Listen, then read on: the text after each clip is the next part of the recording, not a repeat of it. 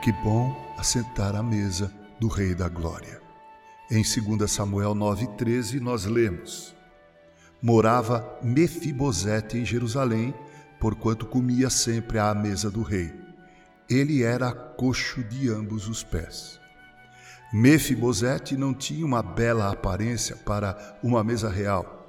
Ainda assim, ele tinha um lugar constante à mesa de Davi, porque o rei podia ver em sua face os traços do amado amigo Jonatas.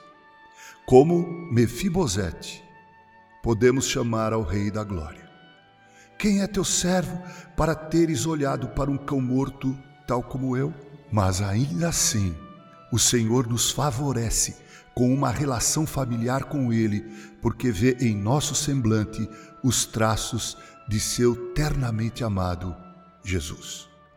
O povo do Senhor é querido por causa de outro.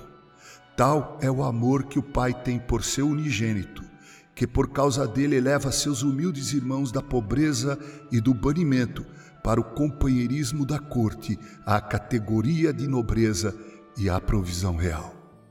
Suas deformidades não deverão lhes roubar seus privilégios. Imperfeição não é empecilho para a filiação.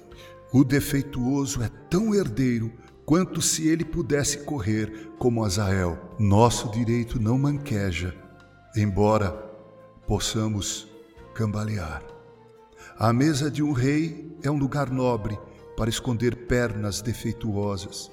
E no banquete do Evangelho aprendemos a nos gloriar nas enfermidades, porque o poder de Cristo repousa sobre mim e ti.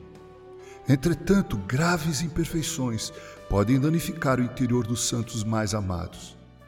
Aqui está uma pessoa aprazível a Davi, mas por ser coxo de ambos os pés, não pôde ir com o rei quando ele fugiu da cidade, e por isso foi difamado e maltratado por seu servo Ziba. Os santos, cuja fé é fraca e cujo conhecimento é pequeno, são grandes perdedores. Eles são expostos a muitos inimigos e não podem seguir o rei para onde quer que ele vá. Essa doença frequentemente é decorrente de quedas. Maus cuidados durante a infância espiritual normalmente fazem convertidos caírem num abatimento do qual nunca se recuperam, e o pecado, em outros casos, faz ossos serem quebrados. Oremos. Senhor, ajuda o coxo a saltar como um cervo e satisfaz todo o teu povo com o pão de tua mesa. Com carinho, reverendo Mauro Sérgio Aiello.